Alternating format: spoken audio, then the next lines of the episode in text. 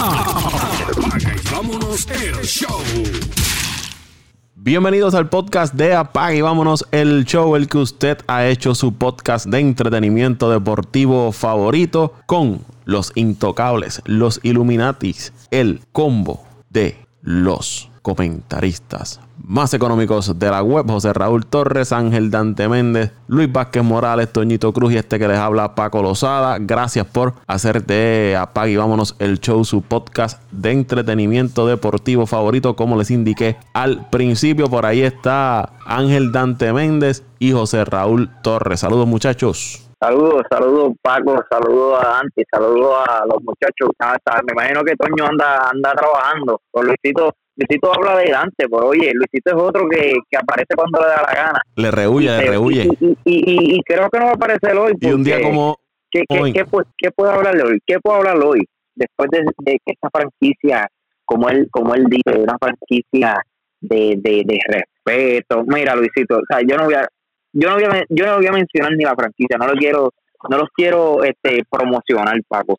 Eh, nada, pero gracias a todas esas personas que nos escuchan cada semana y vamos para adelante. Y el hombre que ya compró su, sus taquillas para el concierto del Conejo Malo, Ángel Dante Méndez. De hecho, me imagino. Mejor la, mejor la uso por un 375 pesos. Mm. Pican. De hecho, mejor un concierto de Coldplay, papá. Este bueno Paco antes de que mande el saludo empezaste como que medio activadito pediste un monster o algo ahí estaba bien activado no, ahí. es que vi las taquillas del concierto los boletos del concierto del conejo malo y pues ya tú sabes para entrar en el flow. Uh, o sea que te, te veremos allí entonces en primera fila. Sobre todo ¿cuánto es que están? 375 está la, la, la, más, la, la más barata está en 35 dólares, pero ya tú sabes, te tienes que parar allí desde el Capitolio con binoculares, papá. Pero Paco, saludos, saludos a ti, saludos al gran Pitín. Este, y nada, saludos a esa gente que, que, que, nos sigue otro episodio más del podcast y vamos, vamos por encima, por encima ya, fin de semana. Este es el segundo fin de semana del mes de diciembre, ya estamos en modo navideño, así que vamos por encima. Oye, felicidades a todos los que nos escuchan y estamos, como mencionaba antes, ya estamos en las navidades, ya la despedida de año está a la vuelta de la esquina, se viene el Oye, 2020 y una nueva década. Antes de interrumpir, perdóname por interrumpirte, antes de que siga, ya se nos viene el primer aniversario de la Vamos el podcast, papá. Ah, eso sí, ya mismo pronto. Y eso está ya a la vuelta de la esquina también, wow. Tenemos que, tenemos que coordinar algo, Paco, tenemos que coordinar algo. Tenemos que, sí, sí, eh, fuera del aire coordinamos. ¿Quién, ¿Quién lo diría que esta aventura ya va para un año? Así pasa el tiempo, el tiempo pasa volando, sí, pero tenemos que hablar sobre eso. Hay muchas, uh, mucho ocurriendo en el deporte, en la NBA. Ya le tumbaron la cabeza al dirigente de los Knicks, de la franquicia más exitosa, según Luisito Vázquez se fue su dirigente, hay un nuevo dirigente interino. En el béisbol de las grandes ligas sigue todo tranquilo. Mucho rumor, pero más allá de firmas de uno que otro pelotero aquí, uno que otro cambio eh, de jugadores más bien de rol, no hay nada grande sucediendo. Ya, ya la próxima semana eh, estamos haciendo este podcast el viernes 6 de diciembre, lo que sería la próxima semana comenzando el lunes 9 de diciembre, comienzan los Winter Meetings de los dueños de equipo y gerentes generales para ver qué movimiento de jugadores realizan. Y en la NFL, los Cowboys siguen al abajo. Qué desastre, qué desastre. ¿Con qué quieren comenzar, muchachos? Hoy le doy la Mira, déjame comenzar a mí, Paco, rapidito. Este Cowboy, este tema eh, es el más que se está hablando, por lo menos acá en, en, verdad en los Estados Unidos. Eh, hoy tuve la oportunidad de hablar con muchos fanáticos del fútbol y la verdad que que el equipo de los Cowboys lo que ha sido es una vergüenza, la verdad es que ha sido una vergüenza este año, eh, no no solamente por su récord, sino la forma que han perdido los partidos, Paco. Este equipo solamente le ha podido ganar a equipos con récord negativo. El único equipo cerca de tener un, un, un récord positivo ha sido el equipo de, de, Filadelfia, que los vencieron, creo que fue la semana 6. Y no, y- y, no Eh, tenían récord positivo para ese tiempo. y no tenían récord positivo en ese, en ese momento. Eh, pero que te, te, te- te estoy hablando con el récord de, de que tienen ahora mismo. Están No, por- y- que es un equipo por debajo de los 500. De, de, de esos equipos, de los más duritos que se hablaba que iba a estar esta temporada, venían de hace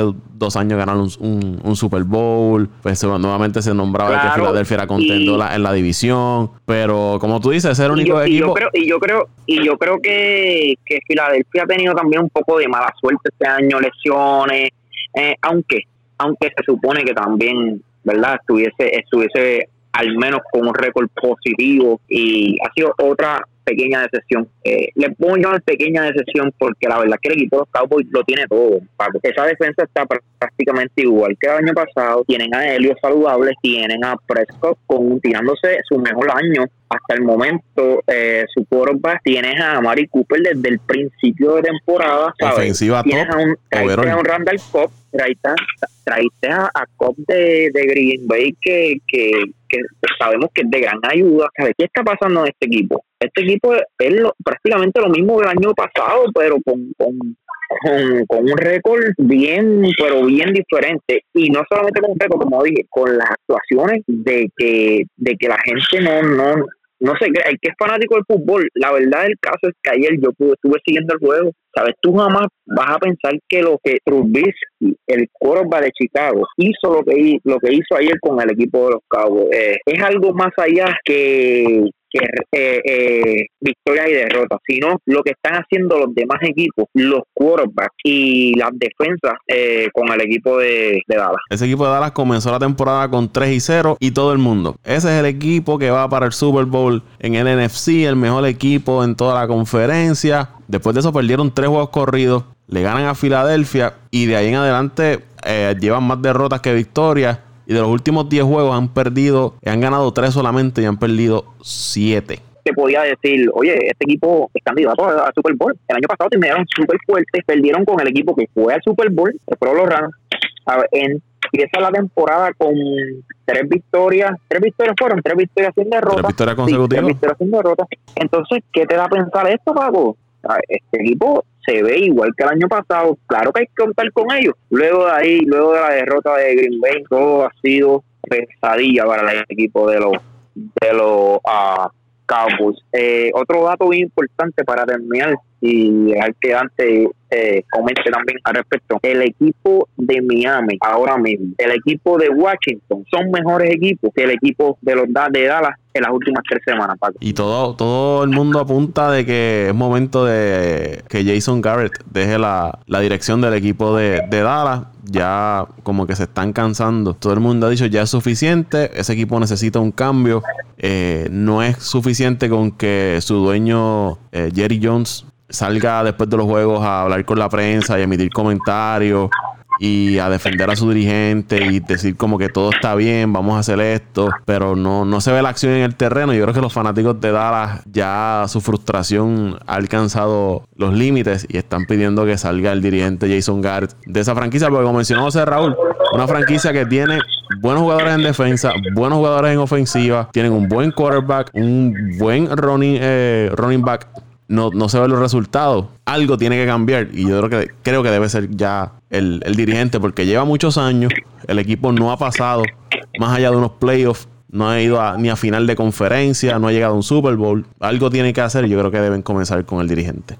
Eso sí, estoy contigo, Paco, este, pero voy a dejar a, Dante que se manifieste y, que hable del dirigente. Yo, yo estoy de acuerdo con todo lo que dijiste. Ya es hora que cambien al dirigente, pero Bueno, yo primero que nada, antes de comenzar esta, me alegra que hayamos comenzado con este, con este tema. Quiero mandarle un saludo bien grande a la familia Maldonado, que son familia de, de- este- del señor José Torres, eh, Eduardo Maldonado y Eduardito Maldonado, fanáticos a muerte de los Cowboys. Ah, muchacho, qué depresión tienen esos muchachos. Cuando le, cuando le escribí esta mañana, me mandé ahí un meme, Paco, y esa gente están que botan fuego. Ya, para, para darse por vencido, como están ahora mismo ellos. Ellos están heridos y se por vencidos. Ya dicen que no, que no quieren ver más el equipo. De hecho, tuve una conversación con mi querido padre eh, hace algunas horas, le mando un saludo también, y me pregunta, oye, ¿quién gana el partido anoche de, de, los, de los Bears y los Cowboys? No, no lo terminé de ver, y yo le dije, ¿qué tú crees, papi? no me digas que los Cowboys perdieron otra vez, y yo los dejé ganando, y yo, sí, no, no te voy a decir lo que, lo, que dijo Paco, pero, estaba bastante molesto también, pero acuérdate que esto son de la vieja escuela, fanáticos de los Cowboys de la vieja escuela, pero a lo que vengo es que yo sí estoy contento por lo que, por, yo sí estoy contento por la situación que está pasando los Cowboys. Y no es tanto por el equipo, es por los fanáticos que tienen. Esta gente se cree que este equipo de los Cowboys es lo último. Y de verdad, como Luisito con los Knicks, y de verdad que me alegro. Cuando están pasando por un mal momento, yo me alegro. Esto, esto me da alegría. Ahora, cuando vamos a la conversación en términos de, eh, pues, analizando la situación del equipo de los Cowboys, yo entiendo que aquí el problema no es sigue Jason Garrett, eh, pero yo entiendo que eh, fuera de Jason Garrett, el problema de este equipo es Jerry Jones. Eh, yo entiendo que, Jerry Jones, al ser el dueño del equipo, él quiere ser dueño, quiere ser gerente general, quiere ser presidente de operaciones, quiere ser camarógrafo, quiere ser waterboy, él quiere tener todos los puestos en el equipo. Y realmente hay una palabra que se llama delegar. Hay un refrán en Puerto Rico que nosotros decimos, para que cuando tú vas a, cuando tú pones tres lechones a, a, a asar, se te quema uno. Por lo menos eso se te va a quemar uno. Uno, uno, se te va a quemar, eso es así. Antes, antes, antes, que, antes que continúe y, y tú vas a seguir eh, el tema, eh, y la línea que, quiero traer. Eh, ¿Entiendes tú que, que Jerry John le trae le trae presión al equipo de Dallas, como tal, a los jugadores? La presencia de Jerry John. Sí, yo entiendo que sí. Yo entiendo que sí, porque acuérdate que ahora mismo eh, el equipo de los Cowboys pues, ha pasado por un sinnúmero de situaciones por las cuestiones de los jugadores. O sea, hemos visto jugadores que por disciplina, este Hardy en los pasados años que tuvo problemas de suspensión, Ahora llegó Bennett, el equipo de New England eh, eh, lo cambió, pero también es un jugador que tiene eh, muchos problemas disciplinarios. Pero lo que pasa es, el problema de, que yo daba es que Jerry Jones no, no ejecuta. Jerry Jones ahora mismo, mira, ahora mismo está la presión esta de Amari Cooper la agente libre. ¿Qué se va a hacer con Amari Cooper? Eh, Dak Prescott, agente libre, ¿qué se va a hacer con Dak Prescott? Hay que buscar, hay que darle extensión, hay que darle extensión a Amari Cooper, no se sabe qué va a pasar. Ahora mismo el panorama añadiendo estas derrotas, el panorama no pinta bien ahora mismo para el equipo de Dallas. Creo que yo entiendo que con lo que yo vi ayer, de las pocas jugadas que yo vi, el equipo el equipo no se ve, no se ve motivado, no se ve dispuesto a jugar para Jason Garrett. Y yo entiendo que Jason Garrett ha mantenido su puesto porque es una persona es de, un, es un buen, tiene un buen carácter es, una persona tiene buena presencia. Y viene de la franquicia porque fue quarterback de Dallas eh, backup y, Jerry Jones lo tiene ahí como si fuera un su hijo ahí casi. Sí sí sí sí. Imagínate eso yo con Romo pues yo te lo, yo te lo podía entender fíjate pero ya Romo no necesita eso Romo es de los mejores analistas en la, en la en las cadenas de, de, de televisión de estadounidenses, pero yo entiendo que ya, tú sabes, Jason Garrett debe también autoevaluarse y decir como que mira, esto es lo que hay, y yo no dudo, yo no dudo que Jerry Jones también eh, esté tomando decisiones este sobre decisiones de jugadores a la hora que tengan que ver directamente con el dirigente. Tú, uno tiene que separar esas cosas profesionalmente, Cuando tú no separas esas cosas profesionalmente, este es el tipo de problema que tú, que tú tienes. Un equipo con talento, un equipo con calibre de llegar a, hasta abajo, como decimos nosotros, hasta la final eh, de la conferencia de la NFC. Candidato favorito, creo que de los primeros cinco candidatos favoritos para llegar al Super Bowl, para ganar un Super Bowl. Y que esté pasando esto, pues refleja, refleja el ambiente que se está viviendo y, y la tensión que hay ahora mismo en, el equipo de Dallas. Trajeron a Jason Witten de retiro, que fortaleció más el equipo y el equipo no reacciona. O sea, algo interno está pasando en ese equipo que las cosas no, o sea, los primeros tres juegos, como dijo José Raúl, se, comieron a los nenes cruz. Y ya todo el mundo decía al día que este es el equipo este es el equipo, esta gente van en ruta a un 14 por lo menos. Se tocaron los equipos buenos, ya tienen un calendario difícil como lo tiene Filadelfia. A ellos lo que los ha salvado es eso, que el equipo de Filadelfia también, creo que eh, de estas últimas, de estas pasadas cinco o seis semanas, el peor calendario la tenía Filadelfia. Filadelfia ha tenido que jugar con, lo, con la crema de la crema. Y eso es lo que los ha salvado a ellos. Pero si no, los Cowboys estuvieran ahora mismo prácticamente de, en, las puertas de la eliminación.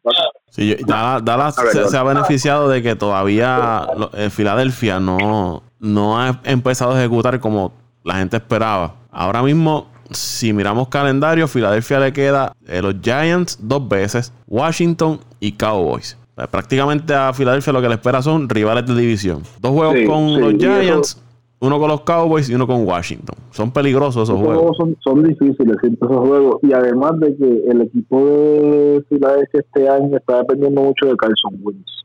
Que el equipo de Filadelfia lamentablemente no tiene no tiene juegos de red no tiene running game, no están corriendo la bola están dependiendo mucho de los pases y Carlson Wentz no está siendo efectivo. Este bueno, Dante, Dante y Paco, este, otro dato que quiero señalar es que no sé si se han dado cuenta que, que Dallas cuando juega en clima eh, de frío se le hace bien complicado también ganar. Eh, lo vimos en New England y lo vimos en ayer ayer mismo en Chicago. Cuando estos equipos que están acostumbrados a, a jugar bajo techo, para un clima eh, donde el clima es, eh, perdóname, va a una ciudad, ¿verdad? Un estadio donde el clima es frío, se le hace un poquito más difícil de, de, de, de, ¿verdad? de jugar y, y, de ganar el partido. Otra cosa, por lo que yo veo, ningún equipo merece entrar claro está, ni Philly ni Dallas. Pero si tú me preguntas hoy, hoy, ¿qué equipo tiene todavía más chance de por lo menos hacer el mejor papel en el playoff? Yo entiendo que, que todavía sigue siendo el, equipo de Dallas Cowboys. No sé si ustedes están eh, de acuerdo conmigo. Bueno, yo te diría que sí, dependiendo de la situación del, del, dirigente, porque es como te digo, mira, ahora mismo en esta semana eh, despidieron a Ron Rivera. Estamos hablando de Ron Rivera. Ron Rivera estuvo ocho años en, Oh, de hecho, quiero mandarle saludos a mis compañeros allá en, allá en North Carolina, son fanáticos de los, como yo les digo, los Pinky Panthers, que están, que tampoco aparecen, porque pues sus expectativas eran altas este año, pero eh, con los pies en la tierra, muchachos, ese equipo de los Panthers lo que es también. Pero, volviendo a esa situación, Ron Rivera estuvo ocho años en el equipo, al frente del equipo de los Panthers, los llevó a cuatro eh, campeonatos divisionales y los llevó a un récord de 15 y 1 en una temporada, que esa fue la temporada que, pues, que cogieron una catimba con, con Denver en el Super Bowl, pero llevaron al Super Bowl. Entonces, este dirigente, con menos equipos, con menos este eh, con menos dinero porque este equipo de los Panthers no, no es un equipo que, se identifique por ser un equipo que tenga bastante dinero. Este señor hizo un trabajo espectacular más sin embargo Jason Garrett que no ha traído nada a la mesa prácticamente todavía sigue eh, en, un puesto lo que sorprende a básicamente todo el mundo porque todavía es la hora que, que, que yo no sé cómo todavía sigue siendo dirigente pero ese dato que tú dices, José Raúl, hablando sobre el clima, yo entiendo que el equipo de los Cowboys contra New England se esforzaron más por jugar su juego aéreo que jugar juego terrestre. Y tú bien sabes que tú eres fanático de Green Bay, que cuando el clima está malo, malo, malo, malo, la primera opción debe ser siempre correr la bola, porque pues, puede haber mucho viento, que si la nieve, que o sea, cuando el clima cuando el clima está malo, malo, malo, malo, la primera opción de estos equipos se fortalecen para jugar su juego terrestre. Y con la buena línea ofensiva que tienen los Cowboys, a mi entender, debe ser la primera de las primeras opciones cuando empiezan este una posesión que deben hacer. Pero otra cosa es que si ellos no ha sido tan efectivo como el año pasado. Realmente no sé qué pasa con, Siki tampoco, no ha tenido su mejor temporada que cogió los eh, millones, cogió los millones que estaba buscando y ya. Tú sabes que cuando, muchos jugadores cuando coge los millones deja de producir lo que se espera. Eso es cierto, Así que, pero sí, José Raúl, entiendo que el equipo de Dallas es un equipo peligroso. El equipo de Dallas se mete en playoff. Esa. nadie quisiera bailar con eso. Nadie quisiera bailar con eso porque de verdad que. Eh, acuérdate que esto no es, aquí no hay series de 7-4, aquí no hay series de 5-3. Aquí en un juego cuando el equipo de Dallas viene directo, le puede ganar a cualquiera cualquier día. A cualquier equipo de la NFL, el equipo de Dallas jugando bien le puede ganar a cualquier equipo. Y que vamos a ver, vamos a ver en qué queda. Y el talento está ahí. No es un equipo que tenga mal talento. es un equipo que tiene estrellas en todos los lados. Tienen el defensa, los tienen ofensiva. O sea, no, no es un mal equipo. Que estén ejecutando por debajo de lo que se espera, son otros 20 pesos, pero el talento está ahí. La razón, yo pienso que más algo eh, administrativo, eh, comenzando desde el área del dirigente hacia, hacia arriba. Eh, aquí tiene que haber una reestructuración completa del sistema. Hay que buscar un gerente general, un presidente de operaciones y sencillamente Jerry Jones tiene que delegar, tiene que quedarse como dueño del equipo y confiar en el talento eh, que pueda seleccionar para guiar a este equipo porque si no, lamentablemente el equipo de Dallas va a ser un equipo aspirante todos los años y va a terminar fracasado porque este año los Bengals no son el, los Bengals no son de no son el, la vergüenza del año del equipo de Miami. El equipo de los Cowboys debe ser la decepción este año por mucho por todo lo que está pasando. No entiendo veremos veremos a ver cómo, cómo queda todo eso Vamos a dejar ahí el tema de, de la NFL, que había que hablar de, de los Dallas Cowboys. era tema obligado para este, este podcast y ya la, NFL está terminando.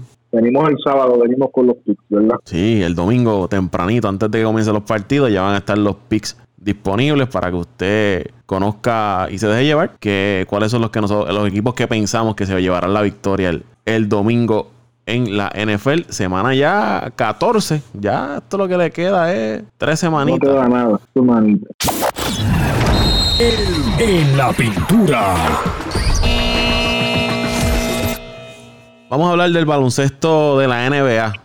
Hay noticias que salen el día de hoy, que estamos grabando este podcast ahí de diciembre. Los Knicks se desprendieron de David Fisdale, dirigente de la franquicia, que terminó con récord de 4 victorias y 18 derrotas. Ellos vienen de perder de su partido el jueves frente a Denver, que perdieron 129 a 92. Y la verdad es que ese equipo de los Knicks no pega una, porque yo recuerdo que ellos hablaban del plan de reestructuración, buscando ese primer pick en el sorteo de novatos. Querían a Zion Williamson, querían a Kevin Durant en la agencia libre, querían a Kyrie Irving en la agencia libre. Nada de eso ocurrió. Habían cambiado a Porzingis al equipo de Dallas para liberar el presupuesto, hacer movimientos en el roster, todo eso para prepararse para el verano de este año y traer esos agentes libres grandes. Y como les mencioné, buscar a, Williamson en el sorteo de novatos. Se quedaron con las ganas. Ellos no van a playoff desde la temporada 2012-2013, que perdieron en las semifinales de conferencia. Habían ido a playoff 2010, 2011, 2011, 2012, 2012, 2013. De esa fecha para acá no han ido a playoff. El año pasado apenas ganaron 17 juegos. Desde la temporada 2001, 2002 hasta esta temporada solamente han ido a playoff 4 años. Una franquicia de Nueva York que estábamos acostumbrados en los 90 eh, verla todo el tiempo en playoff, esas batallas contra los Bulls de Chicago, eh, contra Miami, contra Indiana, pero desde el año 2001 2002 ha sido total fracaso. Y qué pena que no está Luisito aquí para que defienda su gloriosa franquicia de Nueva York. Pero la verdad es que ha sido un desastre tras desastre. Luisito, Qué pena que no estás aquí. Dante José Raúl, ¿qué le parece esta desgracia de la franquicia de los Knicks de Nueva York? Votaron a su dirigente, nombraron a Mike Miller como dirigente interino. Y si no me equivoco, Mike Miller es el que estuvo con. No, no es el jugador. Pensé que era el jugador que estuvo. Pensé que era el jugador que fue que estuvo con Memphis, que estuvo con, LeBron En, Miami, no, pero no es. Bueno, Paco, ¿qué te puedo decir? Eh, no que nada, Luisito, donde quiera que esté, espero que Espero que estés votando el golpe hoy. Eh, no, no, no sé con qué, no, no sé en el próximo podcast con qué discurso motivador viene con respecto a este equipo. Imagino que vendrás hablando de, de, el próximo draft, supongo yo, hablando de posibles jugadores que van a firmar. Este equipo de los Knicks va en ruta a perder sobre 50 juegos, ¿sabes? Sobre 50 juegos van a perder este equipo haciendo cambios a diestra y siniestra, dando su modo jugador y toda la de, de, de, allá en, Dallas. Y yo no sé, realmente te digo, Paco, puedo esperar al mejor dirigente del mundo ahí ese equipo de los Knicks y, no hay manera, no hay manera.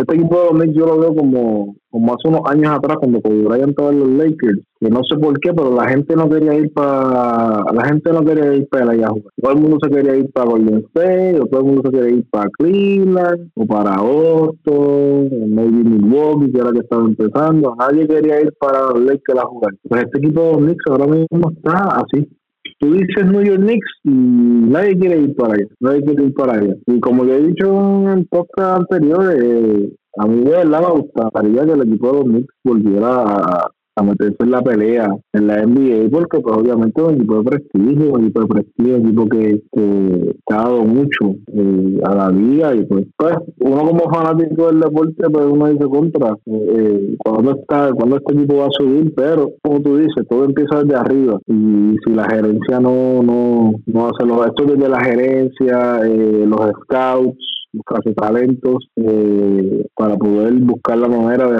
de reconstruir ese equipo. No, no le da mucho futuro. De hecho, el equipo de Chicago se ve mejor. Tu, tu Bulls de Chicago se ve mejor que ese equipo de los Knicks ahora mismo eh, de caras al futuro. Te debería dar vergüenza visita en cualquier parte que esté cuando escuches el podcast, pues de verdad pues, me gustaría me gustaría escuchar unas palabritas tuyas, pero ahora mismo este equipo de los Knicks, Paco, esto es un desastre. Yo de verdad que no, no hay mucho que decir, son muy, son, son muchos los problemas de este equipo, eh, defensivamente, ofensivamente, eh, no hay no hay un área en específico por donde por donde eh, describir algún tipo de debilidad, porque es que carecen de todo. Ahora mismo ese equipo eh, le anotan sobre 110 puntos, apenas anotan 102, 102 a 103 puntos por juego esta temporada no se ve ningún progreso. Lo que estamos viendo es retroceso en esa franquicia de, de Nueva York. Mira, eso, eso, eso, es algo que yo quería uh, comentar, Paco. Si tú ves otro equipo, por ejemplo, yo yo sigo a Milwaukee a los todos los años, ¿verdad? Este, al igual que a los Lakers, pero como había dicho en el podcast pasado, con los Lakers pues,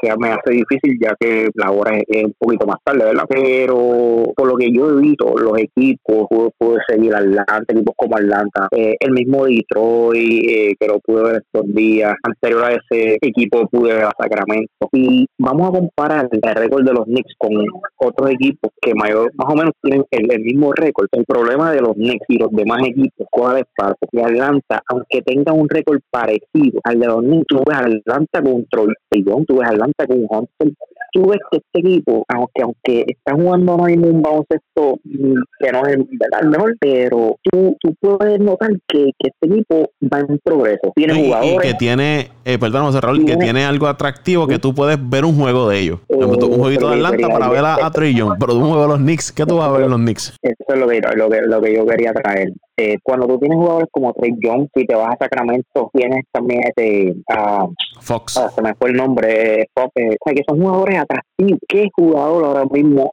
hay en Nueva York atractivo. ¿Qué jugador y tú puedes decir, oye, este jugador en un futuro va a ser una estrella? Pues es que tampoco eh, Barrett no ha demostrado lo que se supone que, lo que se esperaba de él. Eh, este equipo de Nueva York, como ustedes ya acaban de decir, no solamente un problema de récord, no solamente un problema de prospectos, no solamente un problema de organización, sino un problema de que no tiene un futuro, que tiene un futuro incierto. Segundo, es un equipo que, que no proyecta los próximos años ser un equipo ganador. Y tercero, que no tiene nada atractivo lo que José Raúl estaba hablando y, y, era lo que le mencionaba. Uno pone quizás equipos que están en el sótano ahora mismo, pero tienen una o dos figuras que usted sintoniza y los ve por ver ese talento ahí, pero los Knicks ahora oye, mismo... Oye, Paco, perdona, perdóname que te interrumpa, se me olvidó mencionar un equipo que era, lo había mencionado al principio, pero el mismo Detroit Pistons. Oye, Detroit Pistons te tiene a Blake Griffin, te tiene a Derek Rose, te tiene al mismo trono, ¿sabes? Que, que pagar una taquilla con Detroit vale la pena, Paco. Sí, los Knicks, eh, Barrett, lo único que, que, tienen ahora mismo que, que, tú puedas decir como una figura joven en, en ese roster que te puede llamar la atención, pero más allá de eso no, no hay, porque tienen a Julius Randall, pero no es atractivo al, al, fanático, no está teniendo la temporada que tuvo cuando estuvo con,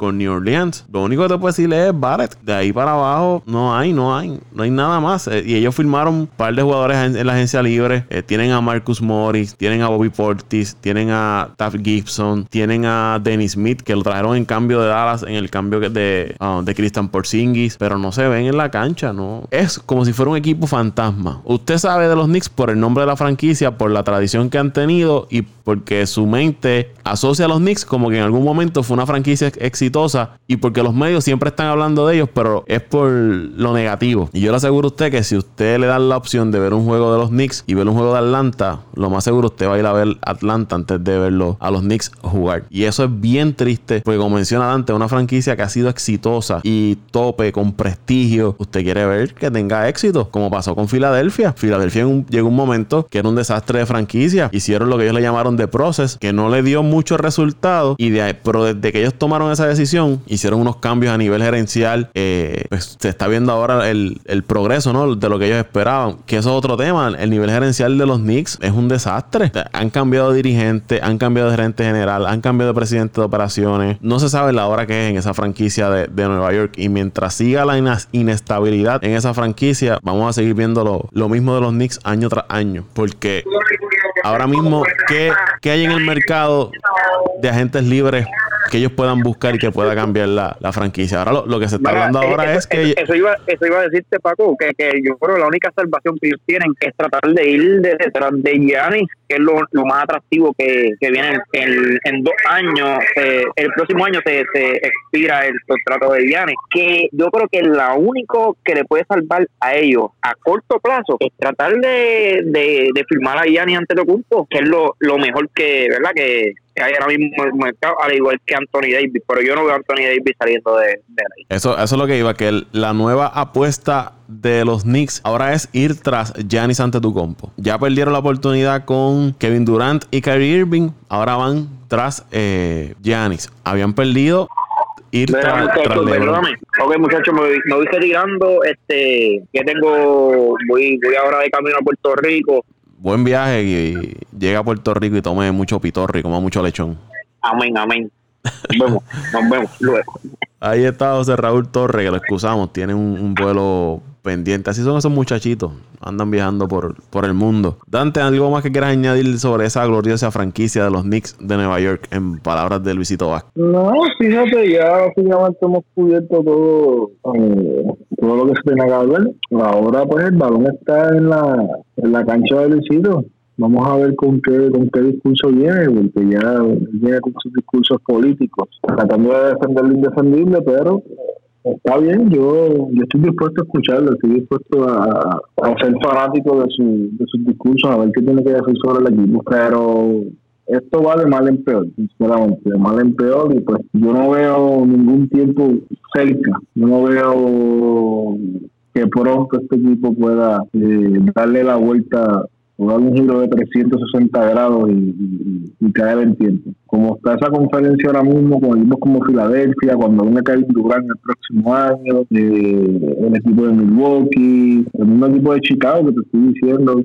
que, si mantienen ese núcleo de talento joven que tienen, eh, pueden causar daño en esa conferencia también. Así que vamos a ver qué pasa. Otra noticia que, que salió en estos días es que Zion Williamson vamos a tener que esperar otro tiempo para verlo en cancha. Su recuperación se va a extender el periodo de recuperación y no va a jugar cuando regrese, no va a estar en partidos que sean back to back. Lo van a descansar. Obviamente New Orleans protegiendo a su caballo, ¿no? Entre, entre comillas, porque todavía todavía no, ha tirado una bola en la NBA, pero es a lo que ellos le apuestan, ¿no? A, Williamson. Que los que queremos ver el debut de Williamson vamos a tener que esperar y cuando esté jugando, pues cuando sea back to back, sabemos que no, no lo vamos a poder ver. No, entiendo que esto ha sido, esto ha sido un mal comienzo para, para este muchacho, de verdad, este anoso que, con el talento que, que tiene, eh, haya empezado de esta manera su carrera en el NBA. Hay que, hay que verlo de cerca, hay que, hay que darle seguimiento a este tipo de lesiones que está teniendo No sé si sabe si es por sobrepeso, que probablemente a entender si tiene que ver mucho en, en, lo que lo que le está sucediendo ahora mismo. Eh, yo entiendo pues que tiene que trabajar con eso para poder estar en condiciones de jugar todos los días, porque si no, esto, esto le va a pasar factura al equipo de New Orleans también. Y, imagínate, las expectativas que tenía este equipo de New Orleans, todo lo que ha hecho este equipo de New Orleans, que salieron de su jugador de estrella, eh, Anthony Davis, para convertir a Zion en la futura cara de la franquicia y, que estén pasando este este sitio de este, este tipo de situaciones es lamentable para la franquicia y, y para la NBA también, porque eh, todo el mundo lo quería ver.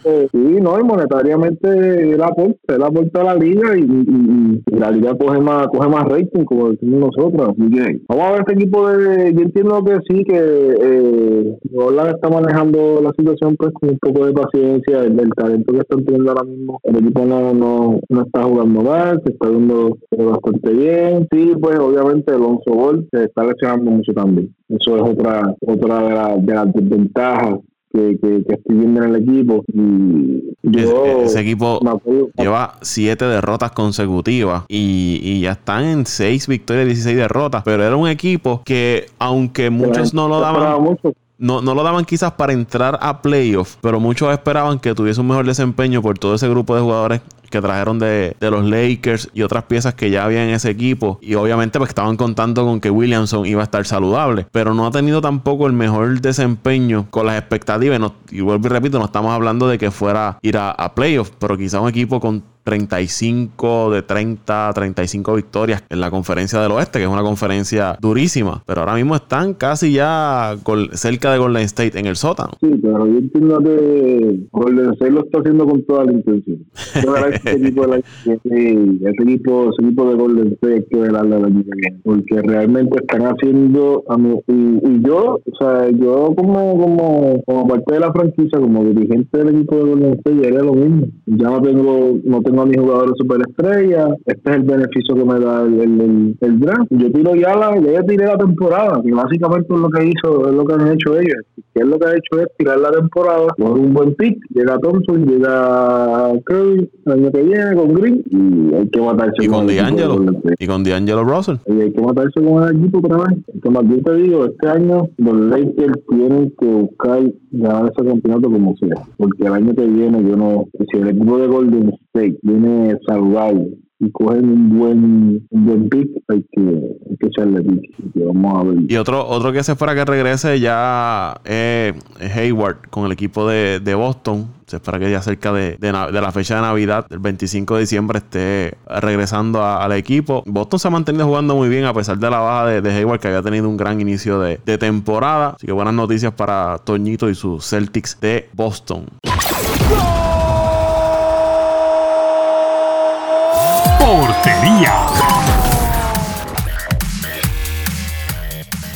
Dejando a un lado el tema del baloncesto de la NBA y ya para terminar este podcast, eh, Dante, el nene tuyo del soccer, balón de oro, la pulga, Messi, el chiquitito. quiero, quiero, quiero, quiero aclararte, quiero aclarar algo rápido. Sí, porque ya, ya me está, no, sé, está mal interpretando la palabra. Este, primero que Messi no es el nene, Messi es el nene del fútbol. Ah, ok. Eh, el nene del fútbol. No, no, no, no, no, es tuyo, no es tuyo. No, yo tengo mi jugador favorito, mi jugador favorito se llama Robert Tito Lewandowski. Así que el polaco obviamente está en el equipo que yo sigo, así que tuve la oportunidad el fin de semana pasado de poder de poder verlo en acción, de verdad que pues eh, una experiencia inolvidable, pero volver pronto nuevamente, así que no pudo meter el gol, quería verlo oh, metiendo un gol, perdió el Bayern Múnich, pero nada, eh, lo importante fue la experiencia, una experiencia bonita, una experiencia muy especial, gracias a una gran amiga que,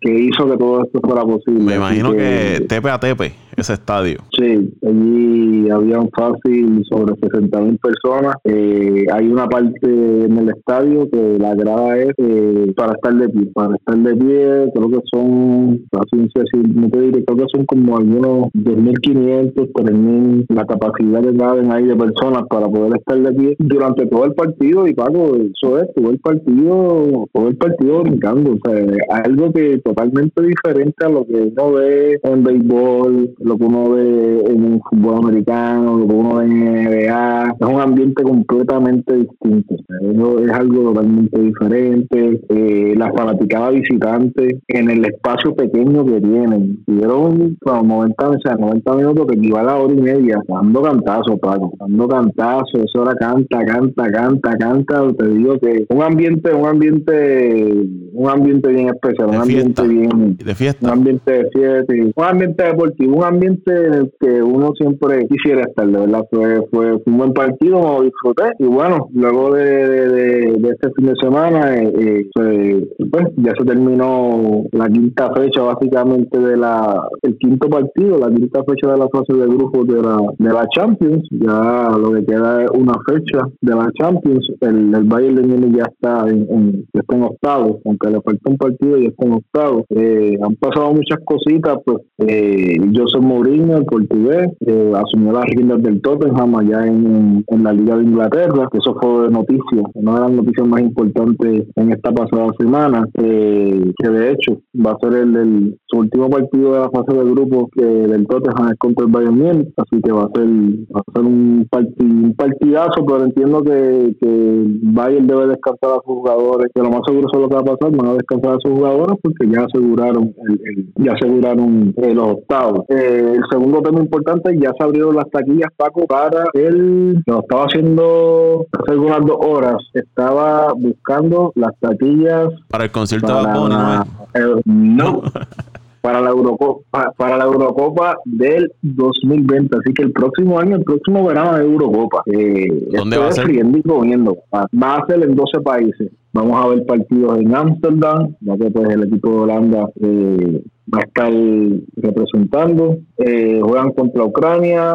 Ahí, por lo menos, los partidos en Amsterdam va a jugar Ucrania, va a jugar Austria y esos dos equipos. Hasta ahora, en Bakú va a jugar Gales, va a jugar Suiza y va a jugar Turquía. Ahí están los tres equipos. En Bilbao, en Bilbao va a jugar la selección de España, obviamente, ya representando a su país. Eh, va a jugar Suiza y va a jugar Polonia. En Bucharest va a jugar Australia y Ucrania. En Budapest se va a jugar, por lo que veo aquí se van a jugar las semifinales. Copenhagen, ahí va a jugar Dinamarca, eh, Finlandia, Bélgica, Rusia también. Ahí hay cuatro, cuatro equipos. En Dublín va a jugar Polonia, va a jugar Suiza y, bueno, está Glasgow. En Glasgow eh, va a estar República Checa, Croacia. Eso en Escocia. En London va a jugar eh, el equipo de la selección de Inglaterra, va a jugar Croacia. En London van a haber muchos equipos. De hecho, la final, la final es en la final es en London y en Múnich. Bueno, en Múnich se va a jugar, en Múnich va a jugar Francia, Alemania y Portugal. Así que este es el grupo de la muerte en esta en esta Eurocopa. Estos tres equipos son un equipo con potencial a ganar la Eurocopa y están en el mismo grupo. Así que lamentablemente uno se va a ir en la fase de grupo. Creo no sale Alemania, pero interesantísimo. Como ese grupo, en ese grupo hay muchas probabilidades que salga el ganador. Me gusta este equipo de Alemania, equipo de Francia, obviamente, campeón mundial, el equipo de, de Portugal, el pasado campeón de, de la Euro, campeón reinante, y el equipo de Holanda. Hay muchos equipos buenos, para este equipo de Holanda que es joven también, tiene tiene mucha probabilidad. Bélgica, eh, el mismo Croacia, subcampeón de la, de la Copa Mundial, mucho España, muchos equipos, hay muchos equipos interesantes para, para verlo. Y en Roma también se va a jugar en Roma y en San Petersburg. Que ahí están los, allá en Rusia. Eh, en Roma va a jugar la selección de Italia, Italia, obviamente. Va a jugar Suiza y va a jugar Turquía y en San Petersburg. Va a jugar Bélgica Rusia y Finlandia. Así que así, están distribuidos todos los partidos. Distribuidos en 12 países. Eh, va a ser un verano bien interesante, ya que pues estamos, luego de que pase este verano, estamos en miras hacia Qatar 2022 que se va a celebrar el, Mundial. Y bueno, Paco, eh, terminando un poquito con lo que ha pasado durante esta semana, el, antes de empezar el, el, tema, me estabas diciendo que si el nene mío gana el sexto balón de oro, sí, eh, el nene del fútbol, Paco el señor la pulga. Andrés Messi, la pulga, ganó su sexto, sexto, sexto balón de oro, con muchas incógnitas, eh, pues mucha gente, mucha gente un poco enojada, un poco enojada por, por, pues, Messi ganó el, el, galardón, pero entiendo para mí que fue justo, entiendo para mí que, fue justo este año, a pesar de la, de la temporada que tuvo Van Dijk, el, el defensor del equipo de, del Liverpool, y a la selección holandesa. Eh, hace tiempo que no se veía Paco a un. Pero, por, Dante, ¿por qué, tú, ¿por qué, tú, crees que la gente está, está molesta de que Messi se haya ganado el, el balón de, de, oro? De hecho, yo vi un meme que decía que Messi se lo ganó sin hacer nada. Mira, lo que pasa es, Paco, que, el, como te digo, esto está cambiado mucho porque hemos visto, por ejemplo, el año pasado lo ganó Luka Modric, mediocampista croata, subcampeón mundial en la, la Copa Mundial, y este muchacho tuvo una buena temporada, tuvo una buena temporada con, con el equipo de Real Madrid, gana la Champions, no gana Liga, no gana Copa del Rey, gana Champions League y gana y queda subcampeón mundial. ¿Qué pasa? Sí, a mí, por lo que yo he visto eh, durante los pasados años, este tipo de galardones, si tú perteneces al Real Madrid o perteneces al Fútbol Club Barcelona, esto, esto, esto tiene un peso grande, tiene un peso muy grande. Y se pudo ver este año Cristiano Ronaldo quedó, creo que fue, quedó entre los cuatro finalistas, que a mi entender, por menos yo no me imaginé que Cristiano Ronaldo hubiese estado en, en esos primeros cuatro. Me hubiese gustado ver a Robert Lewandowski y me hubiese gustado ver a Kevin De Bruyne, el belga del Manchester City. Pero estos, estos trofeos, estos galardones, Paco, eh, se están basando mucho más ahora en cuanto a desempeño de equipo. Messi el año pasado ganó eh, ganó Liga, llegó a final de la Copa del Rey, que es la Copa de España, y llegó a semifinales de Champions, que fue la debacle en, en Anfield, que va a ser recordada por muchos años esa debacle en Anfield, eh, que el equipo del Liverpool remontó en el minuto, casi para acabar ese juego, minuto 88, creo que fue un tiro de esquina, y metieron un gol que remontaron y hicieron una remontada histórica para dejar al Barcelona, eliminar al Barcelona y dejarlo fuera de la final básicamente eso es lo que está pasando en estos pasados años. Este galardón, por lo que yo he visto, se, se, se, está reflejando más en el desempeño de los equipos. Y pues mucha gente se está dejando llevar porque, mira, aquel ganó la, aquel ganó la Champions, hay que darle automáticamente este el galardón a fulanito porque ganó la Champions. Y esto es un premio, Paco, esto es un premio que es de 365 días. Esto es un premio de 10 meses, esto es un premio de un año, de un ciclo completo de fútbol. Esto no es, esto no es un galardón que tú llegas a una final en mayo o junio, ha pasado que es en junio, ganas una final de Champions,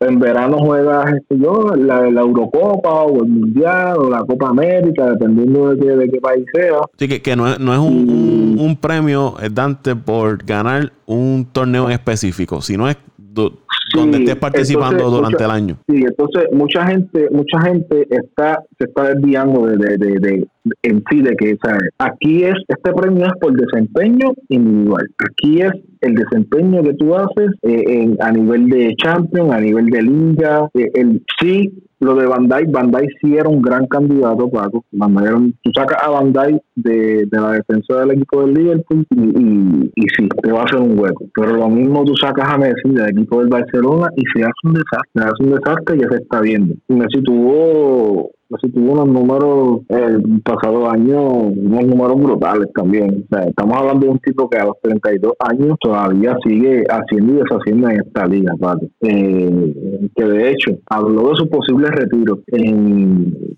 cuando recibió este sexto galardón y se activaron las alarmas ya en Barcelona, porque ya Messi dijo bien claro en su corto mensaje que de seguro lo tenía planeado y escogió este escenario para, para decirlo, que ya él sabía que estaba cayendo en años y que no dijo específicamente cuánto tiempo más iba a jugar, pero habló de que le quedaban, de que le quedaban algunos años a mi entender, justo ganador, justo ganador de Lionel Messi, independientemente el equipo haya, eh, porque no fue él, o sea, es como yo digo, estos estos fracasos son a nivel de equipo, y que el equipo fracasó en, fracasó en Champions, fue una debate, fracasó luego de esa, de esa semifinal de Champions que perdieron, vino la final de la Copa del Rey, ya tú sabes, el equipo estaba sin pulso. Ahí se vino se vino todo lo de Inglaterra para la final de la Copa del Rey contra el Valencia, pierden la final de la Copa del Rey, pero ganan la liga. ¿Y por qué que la gente lo, lo, eh, lo, critica tanto a, a Messi? Que cada vez que yo, por lo menos veo y siempre muchas personas están hablando mal, ¿no? Con la comparativa de quién es mejor, si él o, Ronaldo, pero siempre eh, es como si Messi dieran a entenderle que Messi está overrated sobre Ronaldo? Bueno, yo digo que básicamente es